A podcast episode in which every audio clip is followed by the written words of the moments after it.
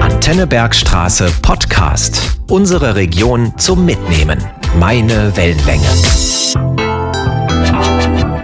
Hallo, liebe Hörerinnen und Hörer. Der Tourismusservice Bergstraße organisiert in diesem Jahr zum dritten Mal die Wander- und Gewinnaktion Rauf auf den Burgensteig.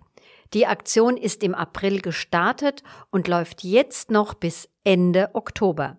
Antenne Bergstraße begleitet diese tolle Aktion natürlich auch im letzten Monat mit einem neuen Podcast. Mein Name ist Jasmin Mölter und ich habe in den letzten Monaten schon viel über den Burgensteig erfahren. Heute haben wir bei Antenne Bergstraße wieder die Expertin zur Seite.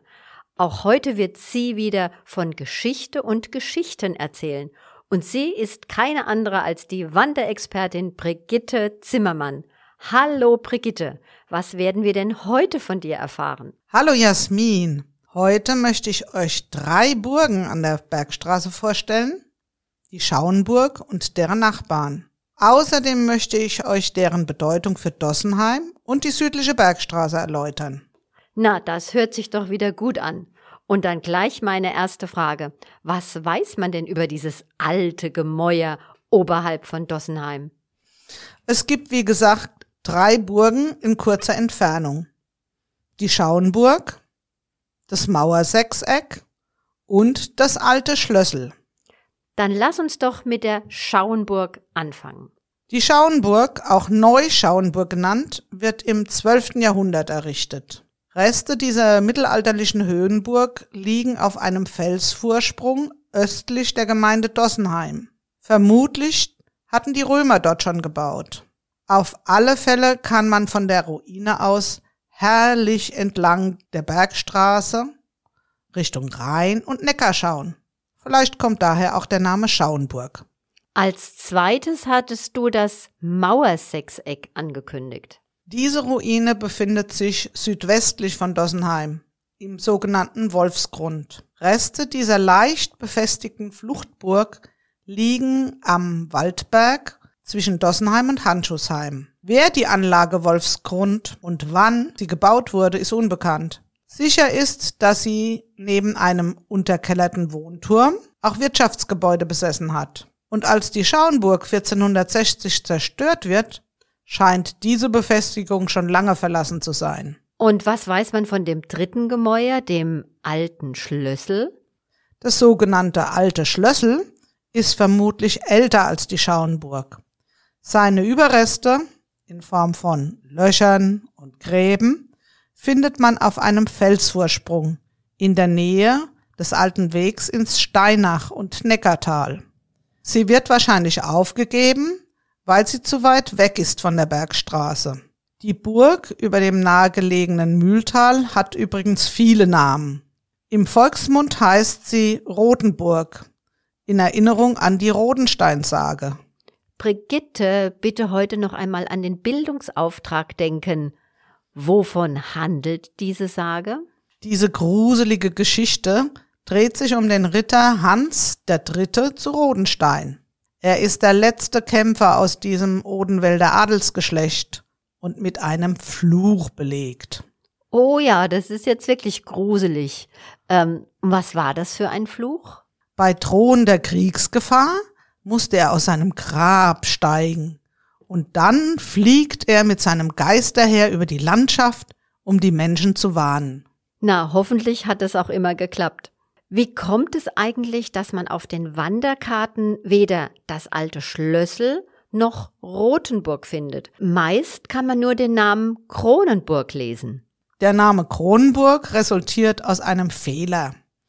Im 19. Jahrhundert hat der Dossenheimer Pfarrer Wolf das alte Schlössel irrtümlich mit den Herren von Kronenburg in Verbindung gebracht. Das ist falsch, weil diese Burg aus dem 11. Jahrhundert längst verfallen ist, als die Kronenburger nach Dossenheim kommen.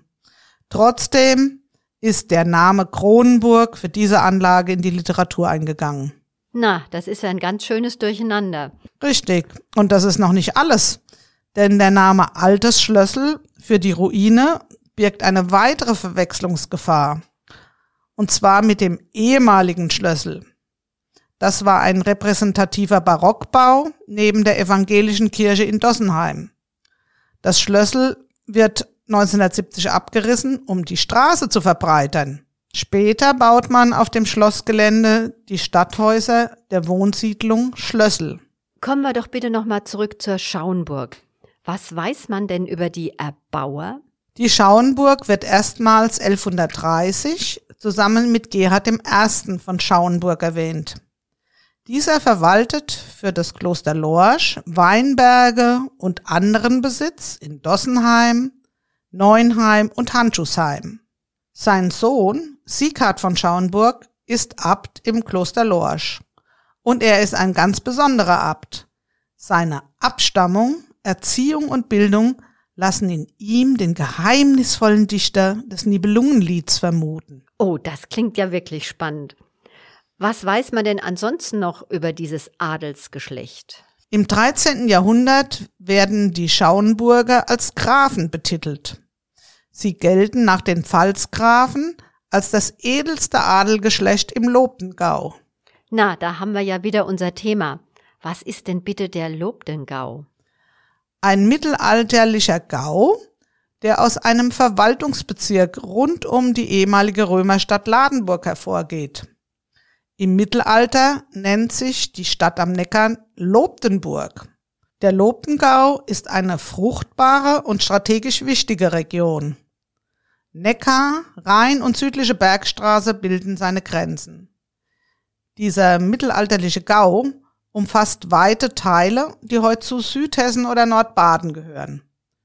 Und die Schauenburger herrschten dort rund 150 Jahre. Und warum ging die Herrschaft der Schauenburger zu Ende? Wie bei vielen anderen Adelsfamilien. Sie sterben im Mannesgeschlecht aus. Um das Jahr 1280 teilen sich die Schwiegersöhne von Gerhard III. dann das Erbe. So kommt Konrad II. von Strahlenberg zum Zug. Über ihn und seine Nachfahren haben wir schon im Zusammenhang mit der Schriesheimer Strahlenburg gesprochen. Du erinnerst dich, Jasmin? Ja, natürlich. Ich habe dir schließlich zugehört und ich höre dir gerne weiter zu, wie es mit der Schauenburg und den neuen Besitzern weitergehen wird. Ah, es geht ziemlich chaotisch weiter. 1303 verkaufen die Erben für 4000 Pfund Heller Burg und Ländereien an den Heidelberger Pfalzgrafen. Diese können den Kaufbetrag aber nur mit einem Kredit des Wormser Händlers Johann Holderbaum aufbringen. Zum Dank bekommt der Wormser die Burg und die Herrschaft als Pfand und wird zum sogenannten Burgmann ernannt, was für Bürgerliche unüblich ist. Der Wormser Händler wiederum hat für seinen Kredit an den Pfalzgrafen sich bei seinem Schwager Georg von Starkenburg verschuldet. Mit dessen Hilfe verkauft Holderbaum Jahre später große Teile des Pfands für 6500 Heller Pfund an den Kurfürsten von Mainz. Pfalzgraf Ludwig der Bayer stimmt diesem Geschäft aus strategischen Gründen zu, denn so sichert er sich die Stimme des Mainzer Kurfürsten für seine umstrittene Königswahl. Was für ein Gemauschel. Und welche Konsequenzen hat das dann für die Schauenburg? Der Mainzer Kurfürst setzt 1323 Rennwart von Strahlenberg als Verwalter für Dossenheim auf der Schauenburg ein. Zuvor hatte Rennwart dem Pfalzgrafen die Strahlenburg in Schriesheim zugeschanzt. Sein Sohn Siegfried wird später auch Verwalter der Schauenburg. Damit entwickelt sich dieser Mainzer Verwaltungsbezirk direkt vor den Toren Heidelbergs zum Zankapfel zwischen Kurpfalz und Kurmainz. Übrigens, dieser Dauerzwist ist Grund dafür, dass die Schauenburg weiter befestigt werden muss. Eine Zwingeranlage, eine Vorburg und vieles mehr werden angebaut. Das Baumaterial für die Erweiterung der Burg stammt aus den veralteten Befestigungsanlagen sowie aus Steinbrüchen in der Nähe auf die wir später noch zu sprechen kommen. Wie standhaft ist denn jetzt die Schauenburg nach so einem Ausbau? Nicht ausreichend. Denn 1460 bei der Bergsträßer Fehde ergeben sich die Mainzer Burgmann bereits nach fünf Tagen Belagerung den Angreifern aus der Pfalz. Nach der Übergabe wird die Schauenburg weitgehend geschleift. Das heißt, die Wehranlagen werden entfernt. Viele Steine der unbewohnbaren Burg dienen dann als Baumaterial. Das belegt zum Beispiel die Inschrift am Dossenheimer Kirchturm. Übrigens, die üppigen Wein- und Getreidevorräte aus dem Keller der Schauenburg wandern nach Heidelberg ins Schloss mit seinem Riesenfass. Oh ja, das kenne ich. Das ist doch das Fass, das man heute noch im Schloss sehen kann. Ja, ja. Äh, Brigitte, worum geht es eigentlich bei der Bergstreser Fehde? Wie so oft um Geld und Macht. Die Bergstreser Fehde ist ein kriegerischer Konflikt. Er startet im Jahr 1460 und spielt sich zwischen dem Mainzer Erzbischof Dieter von Isenburg und dem Kurfürsten Friedrich I. von der Pfalz ab. Zu Beginn der Fehde hat der Mainzer Bischof pfälzischen Besitz bei Worms angegriffen und zerstört. Im Gegenzug besetzen und plündern die Pfälzer Mainzer Besitz, wie die Dörfer Handschutzheim und Dossenheim. Auch St. Michael und St. Stephan, die beiden Klöster auf dem Heiligenberg oberhalb von Handschutzheim, werden zerstört. Ja, und wer geht dann als Sieger aus der ganzen Sache hervor? der Pfälzer Kurfürst Friedrich I., der übrigens den Beinamen der Siegreiche trägt. Im Sommer 1460 schlägt er bei Worms-Vettersheim das vereinte Heer des Mainzer Erzbischofs. Wer war da alles dabei? Der Pfalzgraf Ludwig von Zweibrücken-Weldenz, der Landgraf von Hessen, der Graf von Leiningen und der Graf Ulrich V. von Württemberg. Mit diesen Parteien schließt Friedrich dann auch den Gansheimer Friedensvertrag. Damit verpfändet der Mainzer Erzbischof das Amt Starkenburg mit den Städten Lorsch, Bensheim und Teppenheim an die Kurpfalz. Außerdem geht das Amt Schauenburg mit Dossenheim und Handschussheim als Pfand in die Heidelberger Hände über. Ebenso die Anlagen auf dem Heiligenberg. Erst im Laufe des Dreißigjährigen Kriegs lässt sich Mainz das Amt Schauenburg rückübertragen. Doch die Mainzer Tage sind gezählt. Und wann ist das Amt Schauenburg endgültig kurpfälzisch geworden? 1650 durch einen Vertrag, den sogenannten Bergsträßer Rezess. Dieser Vertrag zwischen dem Kurpfälzer Kurfürsten Karl Ludwig und dem Mainzer Erzbischof Johann Philipp regelt deren Rechte an der Bergstraße. Er beendet den langen Streit der beiden Kurfürstentümer um territoriale und konfessionelle Ansprüche. Was sind denn die Kernpunkte von dem Bergsträßer Rezess? Der Vertrag legt fest, dass das katholische Kurmainz unter anderem das Dorf Viernheim und das Oberamt Starkenburg erhält. Im Gegenzug bekommt die protestantische Kurpfalz das Dorf Seckenheim und das Amt Schauenburg mit Dossenheim und Handschussheim. Übrigens, die damals festgelegten Gebietsregelungen zwischen Mainz und Pfalz bilden heute fast unverändert die Grenze zwischen Hessen und Baden-Württemberg. Und seitdem ist die Bergstraße so geteilt. Brigitte, wir sind ja immer noch nicht mit der Schauenburg fertig. Welche Geschichten ranken sich denn noch um diese Burg? Nach dem Besuch der Ruine 1808 verfasst ein Heidelberger Student ein Gedicht in Anlehnung an das Hillenbrandlied. Er greift dabei auch eine alte Sage über die Schauenburg auf. Und worum geht's dabei? Um Dramatisches. Trotz banger Ahnung seiner Gemahlin reitet der Burgherr der Schauenburg zur Jagd. Im Wald begegnet ihm ein Kreuzritter, der ihn herausfordert. Der Schauenburger und der Tempelritter kämpfen erbittert, bis beide tot am Boden liegen. Als man die Leichen zur Burg bringt, erkennt die Burgherrin im Templer ihren von einem Kreuzzug heimgekehrten Sohn. Oh, wie traurig. Gibt es denn auch noch etwas Erfreuliches über die Schauenburg zu berichten? Aber sicher. In Dossenheim gibt es eine Arbeitsgemeinschaft Schauenburg. Die AG wirkt unter dem Dach des Dossenheimer Heimatsverein. der auch das Heimatmuseum betreibt. Seit 1982 arbeiten die freiwilligen Helfer dieser AG an der Freilegung und Wiederherstellung der Schauenburg. Die selbsternannten Schauenburger betreiben einen Blog im Internet, der ihre Aktivitäten dokumentiert.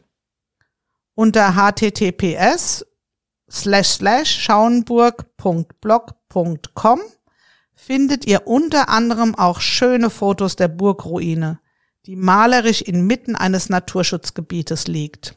Das Biotop erstreckt sich entlang des Nordrandes des Dossenheimer Steinbruches Leverenz.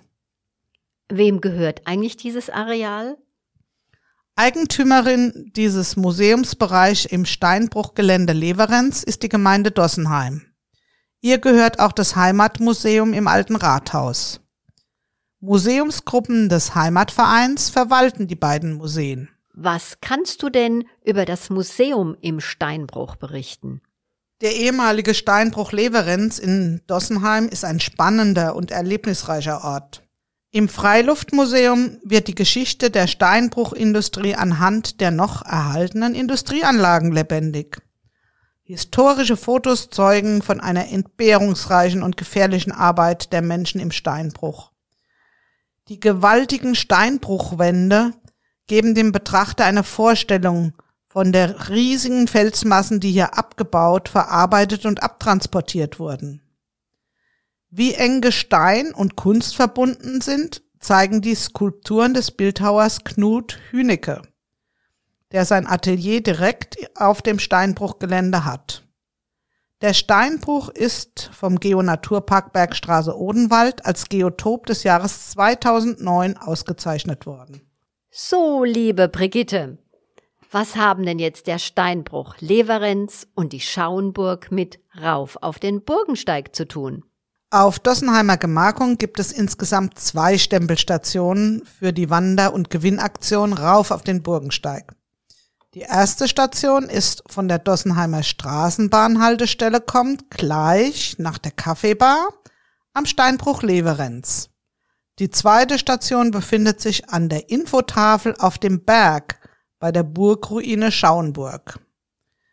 Nur beim Steinbruch und im Ortskern von Dossenheim gibt es Einkehrmöglichkeiten. Öffnungszeiten und Speiseangebote findet man im Internet. Jetzt die Frage, die an dieser Stelle immer kommt. Wo finde ich denn weitere Infos zum Burgensteig und den 32 Stempelstationen? Auf der Seite www.burgensteig-bergstraße.de findet man Infos zur Aktion und zu den 32 Stempelstationen. Diese befinden sich an den Zubringerwegen oder direkt auf dem Burgensteig. Um beim Gewinnspiel rauf auf den Burgensteig mitzumachen, muss man an einer Station einloggen und sich registrieren. Wer sich an weiteren Stationen einloggt, hat mehrere Gewinnchancen jeden Monat bis Ende Oktober und bei der Schlussziehung im November. Liebe Brigitte, wie immer, danke für die Infos und Tipps. Heute ist unser letzter Podcast zu Rauf auf den Burgensteig, aber wir treffen uns dann noch einmal Anfang November. Ja, da gibt es die Ziehung der Hauptgewinner für ein Hotelwochenende im Parkhotel Krone, für ein Rittermahl auf dem Auerbacher Schloss oder eine Planwagenfahrt in Zwingenberg. Okay. Und bis dahin, rauf auf den Burgensteig. Mitmachen und gewinnen. Sie hörten einen Podcast von Antenne Bergstraße. Weitere Sendungen und Beiträge zum jederzeit hören auf antennebergstraße.de.